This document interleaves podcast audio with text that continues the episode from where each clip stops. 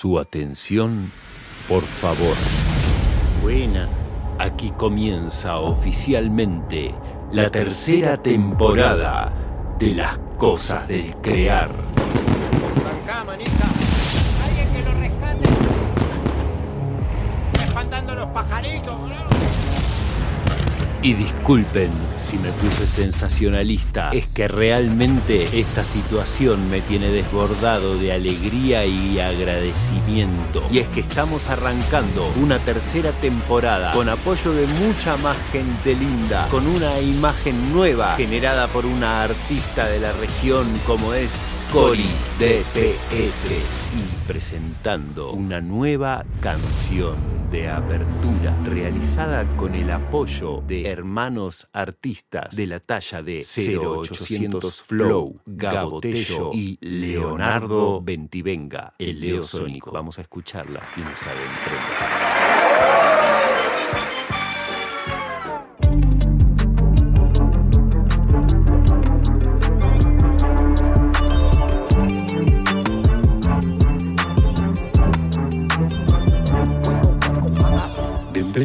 A la radio.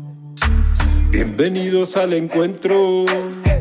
Bienvenidos a este espacio lleno de muchas verdades y de cuentos. Oh, oh, ah. Si parece que me escucha y yo que hablo como loco, por lo menos canalizo con aciertos y equivoco. Mil personas voy a invitar.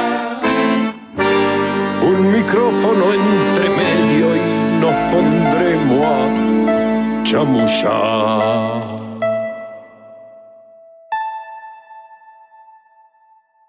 Son las cosas de la vida, son las cosas del crear. No tienen fin ni principio y las vamos a filosofar.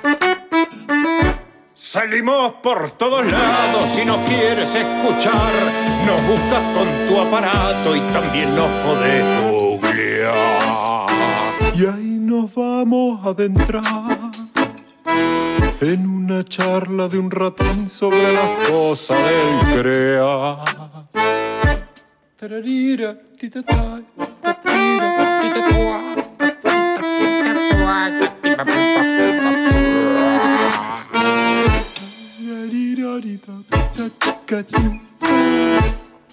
Nazis.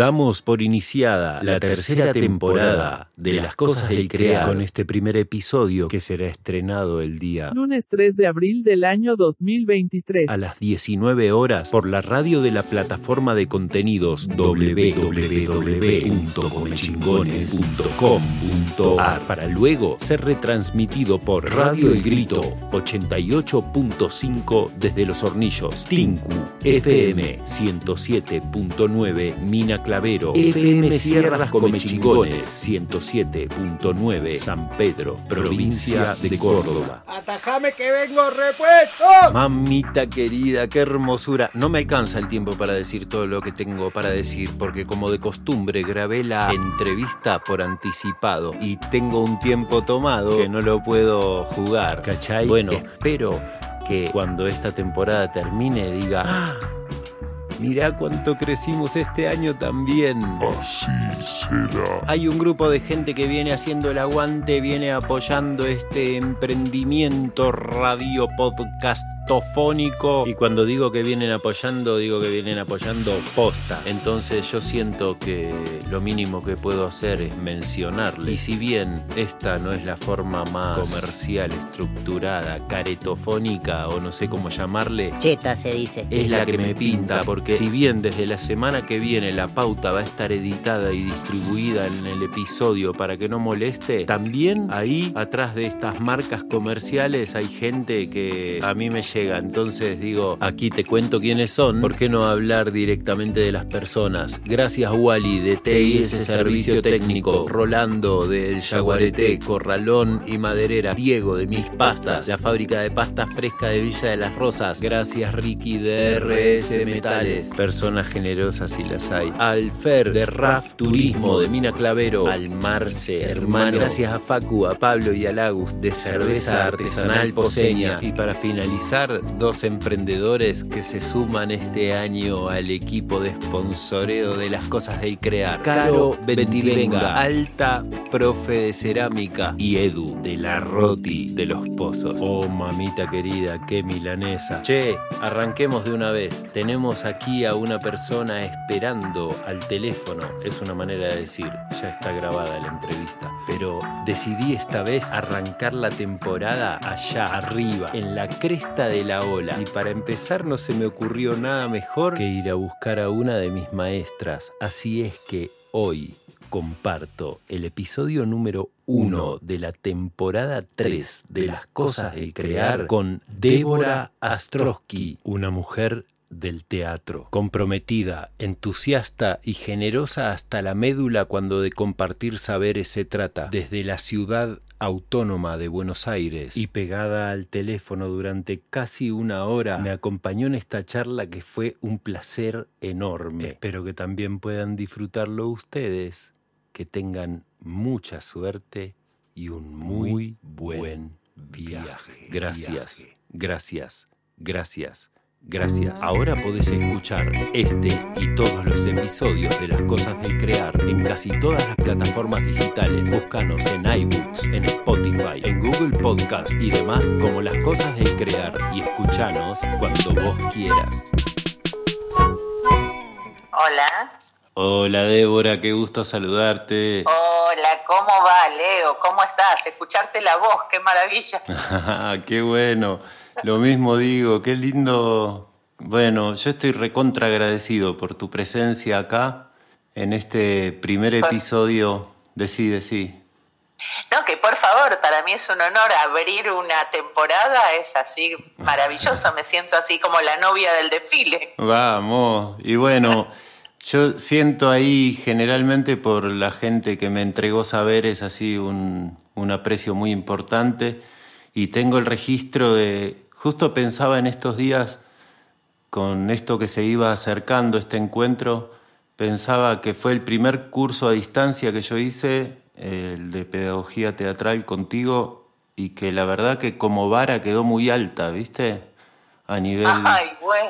Sí, después hice otras experiencias y la verdad que todo el tiempo medía con la experiencia del estudio del método TIA. Así que te lo quería reconocer acá porque me parece un trabajo bien interesante el que has hecho o el que estás haciendo. Ay, sí, muchas gracias. Y sí, sigo haciéndolo porque la verdad que el trabajar el método con los alumnos, con los estudiantes de pedagogía y eh, en mí misma como actriz, eso hace que permanentemente uno vaya ajustando, modificando, descubriendo cosas nuevas.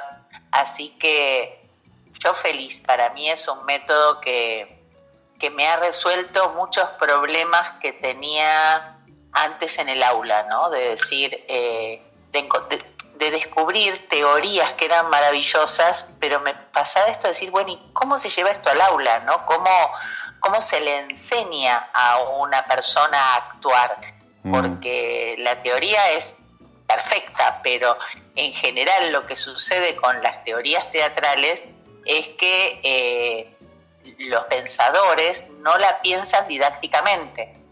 Entonces, eh, la pata que yo siento que a veces le falta es esto, decir, bueno, ¿y esto cómo se enseña? ¿Esto cómo se aprende? cómo, cómo lo uso, cómo, cómo lo hago herramienta, ¿no? Claro, la pedagogía del asunto. Exacto, exacto. Mm. salir de la conceptualización para llevarlo a la práctica. Claro. Bueno, y te tenemos como maestra de maestros y maestras de teatro, pero yo lo que, lo que voy viendo, y sobre todo ahora que empecé a conectarte de nuevo a partir de esto, es que haces mucha cantidad de cosas todo relacionado con lo mismo, pero no parás nunca, mujer. La verdad que no, no. A mí me pasa que cuando me presento y me dicen, y bueno, ¿y vos qué haces? Yo digo, yo soy una mujer de teatro, mm. porque me cuesta definir dentro de qué rol, digamos. Eh, a mí el teatro me envuelve o me gana o me es parte. Eh, me es difícil decidirme y, y entonces eh, todo lo que tenga que ver con el teatro me termina, me atrae. Eh, ahora justo que veía hoy que es el día del títere, y yo decía, ay, esto es una deuda pendiente, siempre me quedo a estudiar títeres, como que siempre hay algo que yo siento que, que puedo seguir indagando y buscando, y eso que llevo ya una vida, ¿no?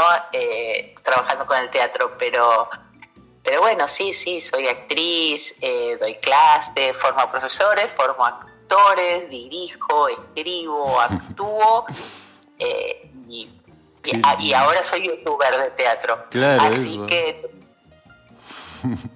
un poco de cada cosa del teatro y, y me fascina, me encanta. Qué bueno. A mí me, a lo largo de la vida me fui encontrando con mucha cantidad de gente que bueno, algunos en el mundo del teatro, otros en, el, en, el, en las artes en general, o en la música, eh, como que, claro, te empezás a meter por los caminos y te das cuenta, vuelve a resonar esa frase que dice, solo sé que no sé nada.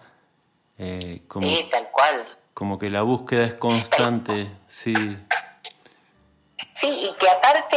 Eh es un mundo tan atractivo, ¿no? Ahora que estoy trabajando con los hacedores del teatro. Mm. Y vas descubriendo, y la vez pasada leía a, Peter Brook, ¿no? Sí. Y yo decía, ¿cuántas frases de Peter Brook yo digo en el aula y no mm. sabía que las decía y eran de Peter Brook? Eh, porque uno fue sumando, uno va haciendo síntesis, ¿no? De todo lo que va recibiendo eh, y de pronto te apropias vos te apropiás y lo transmitís y, este que lo recibió lo retransmite y, es infinito, digamos. Eh, ah. y aparte lo que tiene el teatro eh, es su universalidad. Mm. Eh, bueno, vos que hiciste el curso de pedagogía a distancia, ahí se ve clarísimo que podés vivir, no sé, ciudad de altos recursos, alta tecnología y todo, o en un pueblito perdido en la montaña, entras al aula de teatro y te vas a encontrar con las mismas dificultades mm. y te van a sorprender las mismas cosas. Es como que es muy universal el teatro. Entonces, hermana, digamos, nos coloca en un lugar que vos en cualquier parte del mundo hablas de teatro con alguien y estás como, es como que te encontrás con un primo, con un hermano, ¿no? Con alguien muy, muy cercano porque comparte las mismas angustias, los mismos saberes, es decir, eh, podemos haber leído más o menos, pero o, tomado más cursos, mm. pero después en el hecho en sí, somos muy parecidos, ¿no? Sí, lo mismo ese terror a salir en escena, ¿no? El otro día yo estaba en Uruguay eh, y en un estreno y, y hablábamos de eso, de que ese momento en el que uno está entre patas y está a punto de salir escena y mm. uno piensa, ¿por qué no estudié medicina? ¿Por qué no estudié otra cosa? ¿Por qué me metí en esto? ¿no? Y es un momento de una angustia terrible que en general uno suele estar sola ahí. Mm. Y después salís escena y sos la persona más feliz del mundo y querés que se te tienen que arrancar del escenario para irte. Claro. Pero pero esa previa no hay quien no la viva y no importa dónde vivas, si es una sala, un teatro, si estás haciendo, no sé, en una plaza, mm. eh, esa angustia es compartida y bueno, a mí me parece maravilloso, ¿no? Esto de, ir descubriendo aquello que nos hace semejante, ¿no? Aquello que nos hermana, mm. eh, porque qué sé yo, viste, que hay tanto hater ahora que parece que todo uno tiene que buscar la diferencia. No, claro, ya es poder encontrar, claro, poder encontrar la otra parte, mm. eh, a mí me da mucha paz, a mí me, hace bien. Más vale, eso nos nutre. Mientras tanto, mientras te escucho, pienso, ¿cuántos años han pasado desde aquel manual de juegos y ejercicios teatrales en donde tal vez ni te reconozcas ya a esta altura? ¿Cuánto y, y ya han pasado 20 años de este libro sí, más de 20 años. Y sí, eh, a ver, me pasa que la gente me lo cita mucho y ese manual para mí fue, fue un hito en mi vida porque para mí fue como el descubrimiento de Internet, digamos, en el sentido de que de pronto eh, no había redes sociales, entonces me acuerdo que habíamos hecho un mail, ¿no? Sí. Y, y se nos ocurrió poner un mail en un libro, digamos, ¿no? Como un- una forma de contacto con los autores, porque era una novedad esto también de, de tener mail. Y, Claro. y nos escribía gente de países que nosotros decíamos, ¿cómo nos escriben de tal lugar? Al principio pensábamos, esto es joda, digamos, eh, y no. Y me sigue pasando 20 años después de gente que no, porque es bibliografía obligatoria en la universidad de pues, y, Mm. pues, ¿y dónde queda la universidad de Porque, eh, claro, eh, digamos, fue como, como de golpe tener brazos larguísimos. Eso, Es que- qué loco, ¿no? que llega- claro, que llegaban a lugares donde yo ni siquiera pensaba en viajar, ¿entendés? Claro. Llegaban en lugares que no ponías y de pronto está ahí tu libro y la gente lo estudia y... eh, a ver, el, pero eh, esto no con el manual, sino con el otro, con Mirada Posible, me Sí. pasó en pandemia que se comunicó conmigo una chica por las redes sociales de Paraguay Mm, diciéndome que no sé, que una persona que venía a la Argentina, que si podía yo venderle el libro, bueno. La cosa es que vino, antes de venir había quedado conmigo que venía a buscar un libro. Y antes de venir me, me escribe y me dice, profesora, ¿cuántos libros se puede llevar? Y le digo, ¿cómo cuántos? Digamos, es el mismo libro, no es que tengo varios, es mirada posible, pedagogía teatral. No, me dice, porque acá en la universidad cuando yo dije, Claro, había una docente que en su cátedra daba el método TIA con ese libro, pero que nunca había tenido el libro, qué bárbaro. digamos, que había recibido fotocopias de ese libro. Sí, Entonces, bueno, la docente se enteró, dijo, por favor, yo quiero conseguir el libro y un montón de compañeros también, la persona que vino se llevó un montón de libros. Pero te pasan estas cosas y yo decís, hay una cátedra universidad en Asunción que dan el método TIA, digamos, eh, que son esas cosas que, nada, eh, yo me sigo sorprendiendo, por suerte. Eh, Y yo quiero agregar que lo, que lo he visto en manos de maestras de escuela, en lugares muy recónditos. Esas cosas que capaz Mirá. que ni te llegan y que son igual de Sí. locas, ¿viste? Yo me lo he muy- encontrado, eh, sí. Es hermoso. Bueno, con el manual me pasa, yo viajo mucho por las provincias Mm. eh, y me encuentro con gente que me muestra hilachitas, ¿no? Un libro totalmente desmembrado. Sí. Entonces me dicen, ¿está siempre en mi mochila conmigo? Y le digo, sí, hace como 15 años, sí, hace 15 años que viene en mi mochila conmigo a dar clase Qué todos los días. Eh, y los llevan de aquí para allá y los tienen ya, viste, así que da pena, pero, pero bueno, realmente la gente lo ha usado y lo usa. Eso Eh, tiene que ser un regalo para tu corazón enorme. Sí, la verdad que sí, sí. Y aparte porque no fue pensado con esa intención nunca jamás. Como Digamos, todas las cosas eh, grandiosas para mí. Claro, no, no, no. Fue como, bueno, qué sé yo, con, con Polo Lobatuca hablábamos de... eh, hablábamos de pedagogía, de clases, de esto, del otro, me pasa esto, vos te pasa esto, ¿viste? Com- compartiendo la tarea docente cada uno en diferentes espacios, pero charlando, Mm. Y de ahí fue, che, ¿por qué no escribimos lo que estamos diciendo? Que por ahí salen cosas piolas. Empezamos a escribirlo. Yo me había comprado la primera computadora, era tipo wow, y fue, lo pasamos a la computadora, era que no sentíamos la NASA. Eh, lo empezamos a pasar en la computadora y una vez fue esto, che, lo imprimimos a ver lo que tenemos. Y cuando lo imprimimos teníamos media resma escrita, era como, chau, tenemos todo esto. Y bueno, y a partir de ahí salió el libro, pero, pero nada, fue co- casi que lo hacíamos como para nosotros, como un ordenador de nuestra Claro. propia tarea. Y, y bueno, por eso yo siempre siento esto de que, a ver, me pasa mucho con YouTube, ¿no? Cuando la gente me dice, ay, pero eso lo haces gratis. Y vos decís, a ver, todo este tipo de cosas dan mucho, digamos, eh, no, a ver, yo entiendo que uno necesita plata, no es que sea yo hippie, digamos, voy al supermercado, tengo que pagar, vence la tarjeta de crédito, hay que pagarla, pero, pero hay cosas que uno da al mundo, digamos, que, que te vuelven bárbaro, que te vuelven eh, como una caricia al alma, ¿viste? Y- Completamente. y como diría la propaganda de Mastercard, viste, eso no se consigue con tarjeta. Eh, entonces, qué sé yo, eh, vale poder hacerlo, hace bien. En la medida que uno pueda hacerlo. Más vale. Yo entiendo que no siempre se puede. A mí me pasa con los videos de YouTube que todas las semanas digo, empiezo a hacerlo cada 15 días. No tengo Mm. tiempo, no puedo seguir, tengo que hacerlo cada 15 días y después al último momento digo, no, pero si me apuro lo termino de editar y sale el video. y Claro. Ah, vos lo editás también. Te das cuenta que sos.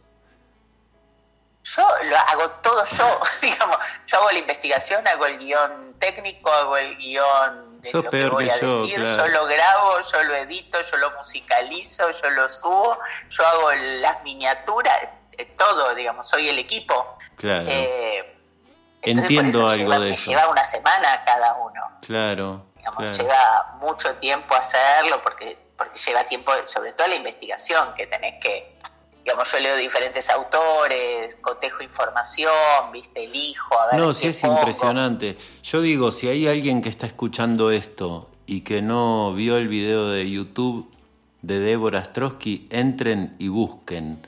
Porque si te interesa el teatro hay una cantidad de información ahí impresionante. Realmente es, es como una galería maravillosa. A mí me sorprende Sí, un yo- montón. Qué bueno, mira, y yo trato de hacerlo para todo público, ¿viste? Mm. Que no sea exclusivamente para gente de teatro, sino un poco, como digo en las presentaciones, que sea para teatreros, para los amantes del teatro. Mm. Eh, el que le gusta ver, el que le gusta leer, el que le gusta hacer, dirigir, escribir. Eh, por eso busco que sea que sean amenos, simpáticos, cortos, digamos, que no sea una cosa académica, Mm. eh, justamente para esto, para lo que es, digamos, en mi concepto un video de YouTube, ¿no? Que es algo que uno lo pone y se consume rápidamente, digamos. Eh, entonces no es que uno se sienta con papel y lápiz a tomar nota del video de YouTube. Claro. Eh, entonces esto, trato de que sea didáctico, que la información quede por la imagen, por la música, por el color, por el diseño. Muy bien. Eh, Sí, Así también, también está esta cosa ahora a la que nos hemos acostumbrado de que como el material está ahí, cualquier cosa lo voy a buscar.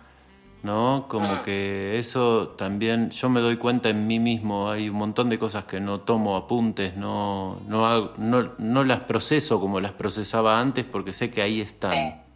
¿no? Sí, sí, sí, pasa, nos pasa a todos eso. Mm. Eh, eh, a mí me pasa, por ejemplo, yo por suerte, como soy una persona ya grande, tengo mucho libro.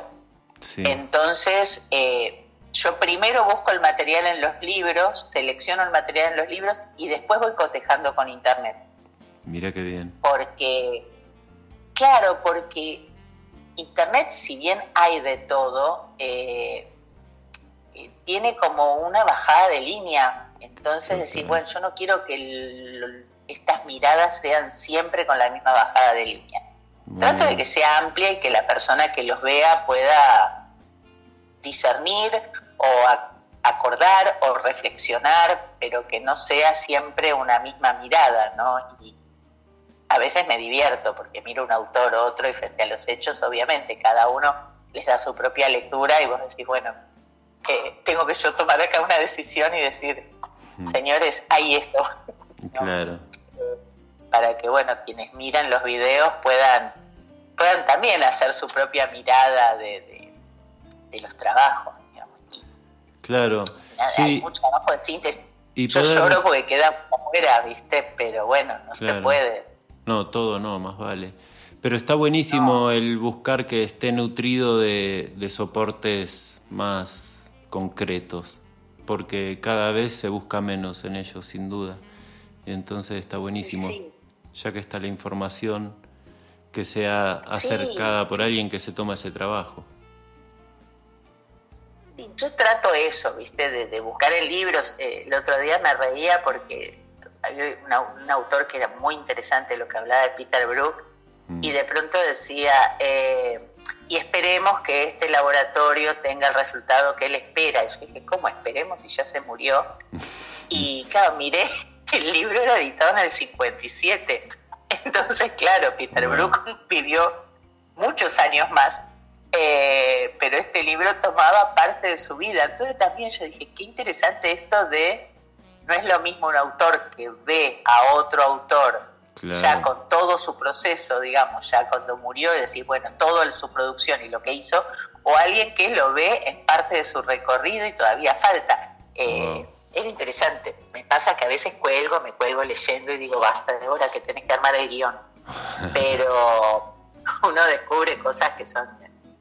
Claro, no lo podés creer. Me gusta y la unión, digamos. Ahora entre los videos hubo toda una serie de videos que empecé a armar un club eh, porque era impresionante cómo se iban tocando los conceptos de unos y otros sin que se hayan conocido. Y las búsquedas, ¿no? Entonces yo decía, bueno, vamos a armar un club y a ver, ¿este integra el club o no? Digamos, jugando con los espectadores con esto de qué les parecía, si era digno de entrar al club o no. Eh, y me divierte mucho esto de... y claro. Nada, de ver cómo conjugan entre ellos y que entre ellos, porque en realidad eh, me cuesta mucho encontrar mujeres. Eh, es todo un tema, eh, bueno, es todo un tema patriarcal, ¿no? De que por ahí había muchas mujeres, pero no tenían posibilidad de, producir o hacerse visibles y... Y bueno, viste que antes ni siquiera tenían la posibilidad de participar, ¿no? Claro, claro bueno, no participaban o firmaban con nombre de hombre. Mm. Eh, y después más adelante, eh, igual, cuesta eh, encontrar en, en, la serie de hacedores del teatro, yo lo que trato de buscar son personas que hayan producido algo que hoy estemos implementando en el teatro, ¿no? y, bueno, me cuesta un montón. Estoy así como buscando y muchas veces les pregunto a los espectadores, bueno, a ver, si les ocurre alguna mujer? ¿Quién puede ser? Eh, y en general me nombran actrices. Bueno, pero como actriz quizás fue muy talentoso lo que hizo, pero no le aportó al teatro de hoy, ¿no? Eh, tiene que ser una hacedora, alguien. Claro, o sí, pero firmó otro por ella. O firmó otro y no nos enteramos, claro. y no sabemos. Eh, esta, ayer, no, hoy es martes, sí, ayer salió el de Gordon Cray y bueno, como la influencia que tuvo él por parte de Isadora Duncan, pero Isadora Duncan era una revolucionaria, digamos. Eh, una mujer que se animaba a bailar y a producir cosas nuevas dentro de la danza y a proponer eh, madre soltera, digamos, era como se enfrentó a un mundo absolutamente patriarcal, pero ta, tenés una, digamos, que salió su nombre a flote. Claro. Eh, si no es como, como difícil. Muy difícil, muy difícil. Bueno, yo tengo que decir en mi defensa que aunque durante mucho tiempo me observaron que la gran mayoría de mis invitados eran hombres, este año voy por el cupo femenino y estoy arrancando con una maestra. Así que Así que ahí vamos. Te invito a que escuchemos una canción y seguimos en un momentito. Dale. Dale. Escuchamos a Scully Pockets con Red Madison haciendo The Cat Stevens Wild World.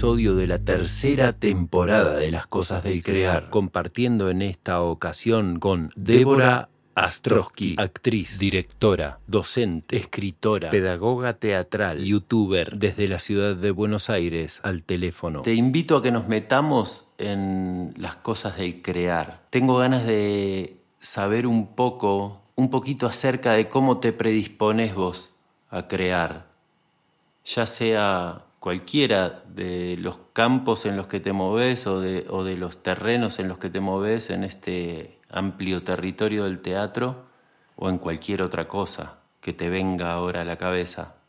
Mira, eh, eh, me encantó la pregunta porque justamente hace en febrero di un, seminario presencial y, y, me hablaban de esto, ¿no? Actores y actrices que me decían esto de cómo cuesta crear. Y, y yo decía que eh, crear tiene como dos partes, ¿no? Tiene una parte como pulsionar, como que viene de adentro y es como algo que, que, me aparece como una necesidad, como si fuese el hambre, ¿no? Como algo de necesito.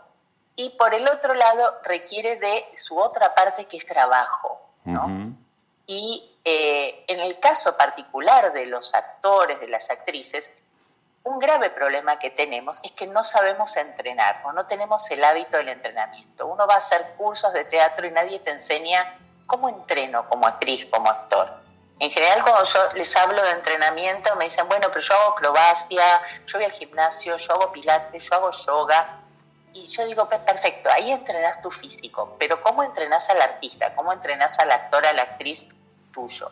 Mm. Entonces, eh, yo entreno todos los días digamos. Eh, y el entrenar todos los días lo que hace es que si bien comienzo con un ejercicio, digamos, si voy variando y voy trabajando con ejercicios, ese ejercicio solo me lo va llevando a lo creativo. Mm. ¿sí? Va encontrando cauce lo creativo, esa pulsión, esa necesidad, ¿sí? encuentra cauce. Entonces, lo que uno, lo que yo trato de, de transmitir permanentemente es decir, vos tenés que entrenar para ir construyendo nidos.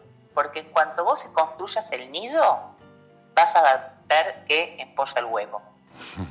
Porque está el huevo ahí, todos tenemos ese huevo creativo. Pero el problema es que no tenemos nido. Entonces son huevos que caen y se rompen. Ah. Se rompen y sobre todo, en el caso de... Yo he convivido con músicos, con artistas plásticos, eh, que tienen otro tipo de dinámica en cuanto a la relación con su arte. Mm. Eh, el músico, así haya trabajado, no sé, en un banco todo el día, llega a su casa, se conecta con el instrumento y toca. Toca la guitarra, toca el piano, pero toca, entrena todos los dedos, la digitación, lo que sea, entrena. El, el, artista plástico lo mismo, el artista plástico está tomando un café con vos y va dibujando en la servilleta.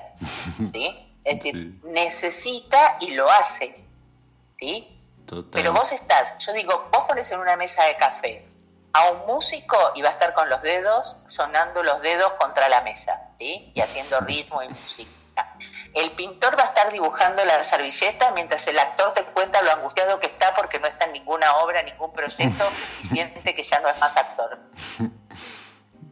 Y vos decís, ¿por qué? ¿Sí? ¿Por qué ellos pueden entrenar su artista y los artistas que nos dedicamos al área del teatro estamos como ahí, solo nos angustiamos, digamos, nos angustiamos porque no estamos en ningún proyecto y nos angustiamos. Cuando nos llaman con un proyecto porque estoy redura, hace mil que no hago nada, soy un desastre, van a pensar que soy terrible. Hay que saltar esa barrera de la angustia y la única forma de saltarla es entrenando en el cotidiano. Claro, El actor, la actriz tienen que estar entrenando permanentemente y solo. Solos van a ir produciendo eh, o sus propios espectáculos o generando propuestas con otros. Eh, esto se mueve solo, ¿sí? es construir nido. Eh, entonces, yo trabajo así conmigo, digamos. Me y me pasa con todo, qué sé yo, me pasa a veces que digo, ay, no se me ocurre ningún hacedor para trabajar esta semana y no sé, qué sé yo. Y cuando estoy ahí en la angustia, digo, me voy a la biblioteca, agarro algún libro. Y agarro un libro y ese libro ya empieza a llevar... El trabajo provoca Sí. a la creatividad, le da, le da pasto, le da un lugar donde poder ser. Y Total. la creatividad no es en el aire, no es en la nada. Ay, soy creativo. No, no existe eso, no es así algo que flota en el aire. Claro. Me encanta. Yo soy yo- así de dar ejemplos. Sí, sí, me encanta. Me, me vinieron. Imagínate, este viene a ser como el episodio 62 de Las Cosas del Crear, creo, 63. Ya pasó un montón de gente de muchos ámbitos del arte y claro, me resuena, todo lo que vos decís me resuena en, frases que les escuché decir a unos y otras. Eh, y sí, siento, y casualmente terminé el año pasado haciendo una reflexión acerca de esto, de buscar una cosa equilibrada entre esto de esperar la, la inspiración o a las musas que aparezcan mágicamente y dejar todo en manos de la divinidad o sentarse a trabajar como si uno fuera un obrero de, de su arte, ¿no? Eh, y entiendo que lo que hay que hacer es buscar un equilibrio, ni una cosa ni la otra. Eh, por más que yo en lo personal sienta que la magia está primero y yo te escucho decir a vos voy a la biblioteca y agarro un libro y digo por supuesto la vida está ahí nutriéndote lo que vos necesitas para, para lo que vos necesitas pero Y aparte, hay un acto de voluntad que- en el, en el ir a buscar también Sí, pero una cosa es la voluntad y otra es la fuerza. ¿sí? Eh, ¿Puedo decir algo un poquito subido de tono? dale ¿Sí? Bien, sí. eh, porque queda mal que lo diga una profesora, sí, pero por eso pido permiso. Pero haciendo fuerza solo se caga. ¿Sí? sí. Es decir, nada, absolutamente nada sale por la fuerza. Entonces, lo que uno debe hacer es empezar a activar, ¿sí? empezar a decir esto, entreno, tengo, hago tal ejercicio, hago tal otro y empiezo a entrenar. Ese entrenamiento es el motor que estás encendiendo para empezar a crear, ¿sí? para empezar a trabajar. Si vos decís, ay, se me tiene que ocurrir una idea, tengo que hacer una obra, tengo que... Yo eh, hago, hace, ya no sé, desde la pandemia, eh, me encanta que la pandemia es como el antes y después de Cristo, ¿viste? Nos Claro. ha quedado como referencia histórica. Eh, con la pandemia eh, empecé a trabajar en Armemos tu monólogo, ¿no? Sí. Entonces trabajo con actores y actrices de todas partes del mundo para armar su propio monólogo. En general me llaman desesperados, ¿no? Es como, no se me ocurre nada. Dios. Quiero hacer un monólogo, no se me ocurre, no sé de qué quiero hablar, no sé qué quiero hacer. Dos ejercicios y ya están embaladísimos que quieren hacer la obra ya, esta semana. Qué hermoso. ¿Entendés? Porque empieza solo a surgir, digamos, solo. Empezás a trabajar y va apareciendo porque está. Eh, A veces yo siento que carecemos de la confianza de que la creatividad está. Claro. ¿no? Eh, venimos, es medio largo por ahí, no, no, no- no da para, para charlarlo ahora, pero eh, venimos de, de un sistema educativo Mm, eh, que nos enseña que no podemos. Entonces, eh, tenés que hacer el esfuerzo, tenés que forzarte, ¿no? Mm. Tenés que. Y todo eso hace que cuando la persona se enfrenta a lo creativo, diga, yo no voy a poder, a mí no se me ocurre. claro. ¿entendés? No, no puedo, eh, no sé con qué, no tengo herramientas. Está, vos quédate tranquilo porque eso está. Ahora le vamos a hacer nido para que Mm. puedan nacer y tenga dónde, dónde nacer. Claro. Y no, nada, no, se te va a escapar por el aire. Entonces, eh, cuando empiezo a trabajar con los actores, las actrices y van confiando en que está, aparece solo. Claro que aparece. ¿sí? Sí, aparece y se sorprenden ellos, me sorprendo yo, nos sorprendemos todos. Y nada más lindo que vivir con esa sorpresa, ¿no? Claro, si pudiéramos vivir ahí, Ah, Eh, maravilloso. qué hermoso, ¿no? Vivir al pendiente de eso que ya sabemos que está y que por ahí es solo cuestión de tiempo, ¿no? De darle el espacio, de estar pensando en eso. Me venía también en alguna oportunidad, no tuve todavía la suerte de tenerlo acá, pero ya va a venir, a Mauricio Cartún, que lo escuché hablar de esto mismo que vos decís y que vos llamás eh, hacerle nido. Él lo, lo pasaba con la metáfora de la tormenta y el hacer vapor, confiando en que la mota de polvo va a aparecer y ahí se va a alargar la tormenta, ¿no? Está buenísimo. Claro. Mm. Sí, hermosa metáfora, bueno, muy de muy cartoon, ¿no? Que es poeta. Qué Eh, Sí, pero eh, es esto, es confiar, ¿viste? confiar en que está, confiar en que lo único que vos tenés que hacer es nada, ir construyendo el nido, trabajar, no dejarte ganar, ¿viste? Yo entiendo, todos tenemos vidas agitadas, trabajamos, necesitamos correr tras el mango, tenemos millones de responsabilidades, eh, pero hay un espacio, hay un pequeño espacio que cuando vos se lo regalas a tu actor, a tu actriz, ah, el placer es inmenso. qué bueno. Y es esto, de decir, re- recién mira, eh, antes de estar con vos estaba trabajando con una actriz que me decía, ay, no sabes la semana que tuve, no pude entrenar, no pude hacer nada, qué sé yo. Y me decía, le digo, ¿te pusiste horario? No, no, porque no pude. Ponete horario. Digo, Claro, ponete en la agenda horario. El martes de tal hora a tal hora yo entreno. Digo, como si fueses al dentista, como si. Digo, porque si no, sí nos traicionamos, porque aparte eh, la creatividad, digamos, eh, e- es un vuelo, digamos, sin GPS. Entonces vos volás y, y nos da muchísimo vértigo. digamos. claro. Entonces está quienes, como en mi caso, disfrutamos de ese vértigo, Mm. de decir, yo no sé a dónde me lleva esto, yo empecé, qué sé yo, mira dónde terminé. Digamos, y te dejas sorprender y hay otras personas que por ahí tienen esto de, ah, no, yo no me muevo de tierra si vos no me das bien el recorrido en el Google Maps para saber a dónde voy a llegar. Claro, Entonces ahí empieza la traición, ¿viste? Ahí empieza con, ay, porque no pude, no, porque me dolía un poco el estómago. Claro, y el tía.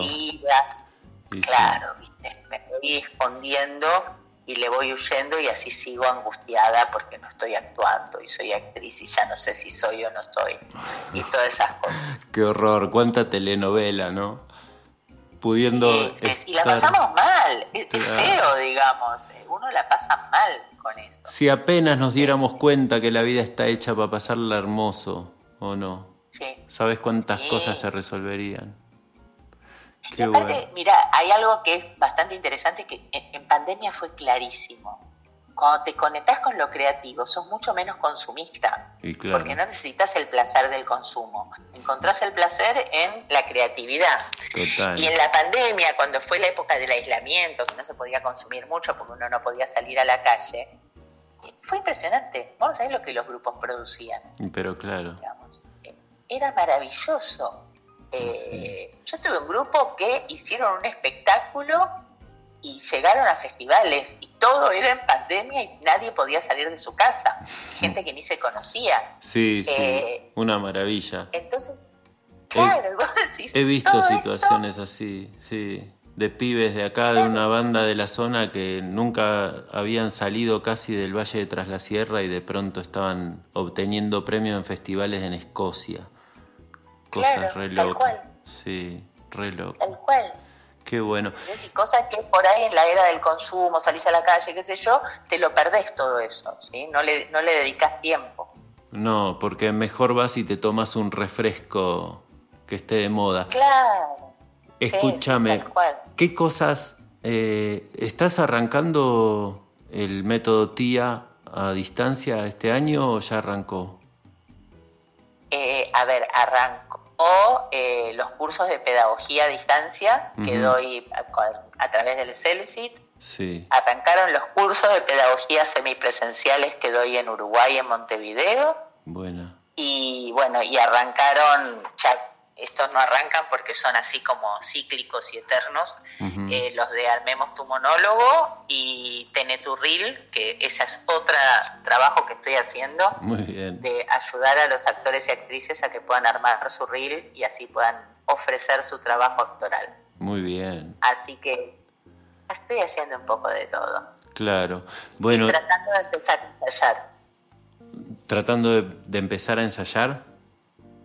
Sí, porque, bueno, yo estuve haciendo teatro pantalla durante toda la pandemia, hice varias obras eh, con las Vino Tinto y Sí. bueno, ahora tenía un proyecto que era semipresencial y una de las actrices se me fue a vivir a Córdoba, Te das cuenta, así que estamos viendo ahora de, de reorganizar todo el tema elenco para, para Mm. empezar a trabajar en la obra. Claro. Y, sí, y aparte tengo un monólogo mío que lo hice virtual y quiero ver si lo hago presencial o, o qué. Vamos, Estoy qué ahí viendo qué hago porque tengo ganas de estar actuando. Qué lindo. Decime, la gente que, que se interese en cualquiera de estas cosas que vos estás ofreciendo, ¿cómo te puede buscar, cómo te puede encontrar? Y pone en Google Débora Astrosky, que Astrosky es como Astro Sky, Vamos. ¿sí? Astro del cielo, Sí. eh, sin ninguna otra letra más que Astro Sky. Eh, me pone en Google y va a encontrar mi Facebook, mi Instagram, mi YouTube, mi email, todas las formas de poder localizarme, encontrarme. Soy bastante activa en las redes y voy contestando a todos los que me escriben eh, con paciencia, porque Claro. voy escribiendo, voy contestando entre alumno y alumno, pero, pero contesto a todo el mundo. Así que me pueden hallar así y, nada, y nos hablamos y me cuentan. Quiero dar fe de la presencia en las redes porque vi que hay de todo, de todo, y como decía, mucho que tiene que ver con la generosidad y no solo con negocios. Eh, así que hay mucho ahí para, para consumir, para mirar, para nutrirse y también para compartir. para compartir y también doy fe de que respondés aunque estés en una sala de teatro en Montevideo. Sí, y aunque tengas que decir, no puedo escucharte porque... Bueno, sí, era terrible, había mucho ruido, yo estaba tratando de escuchar lo que decías y se escuchaba una parte nada más, digo, bueno, pero ahora vio que yo lo escuché, va a pensar que no lo quise lindo. atender, pero que no escuchaba. Así que, sí, no, trato de contestar siempre y todo lo que yo subo en las redes, por eso mis redes son totalmente abiertas, son teatreras y son para compartir. A mí lo que me interesa es que, eh, que hagamos comunidad teatral, que compartamos entre todos, digamos. eh, ningún dato que alguien se guarda le va a dar frutos, digamos, no le va a servir para nada.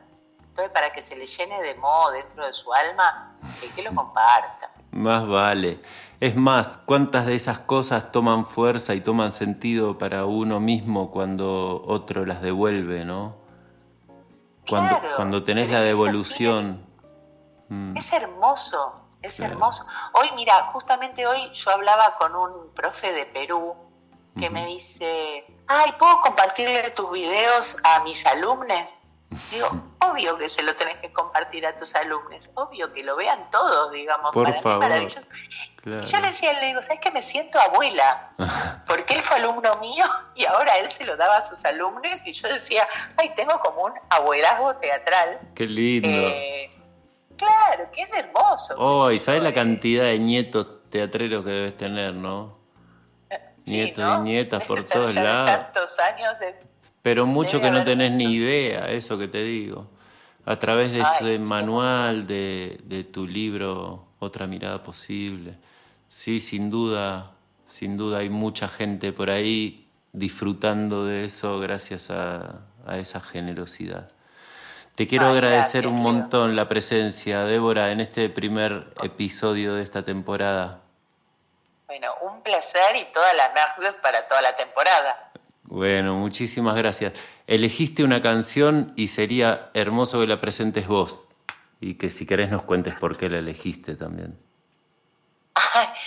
A ver, eh, yo me gusta mucho el rock and roll, me gusta mucho el rock and roll nacional y soy grande. Entonces soy de la época de los redondos, de la renga, de divididos.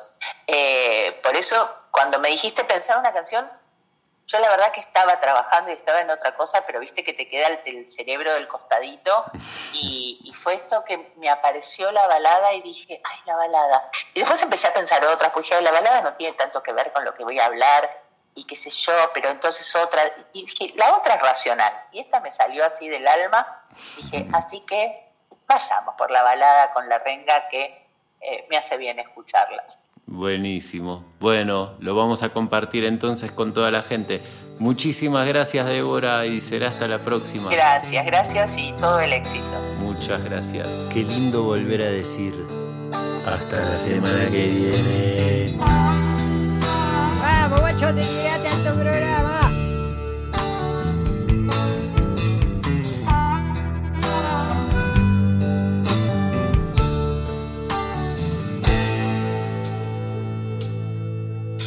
Estaba el diablo mal parado en la esquina de mi barrio, ahí donde dobla el viento y se cruzan los atajos. Al lado de él estaba la muerte con una botella en la mano.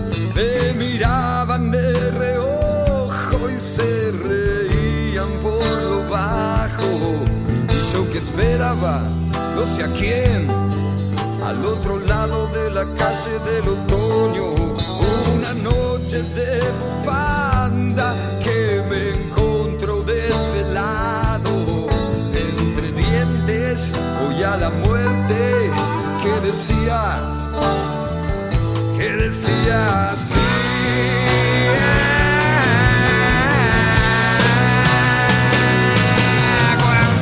Se habrá escapado como laucha por mirarte. Y esta noche que no cuesta nada, ni siquiera fatigarme, podemos llevarnos un cordero con solo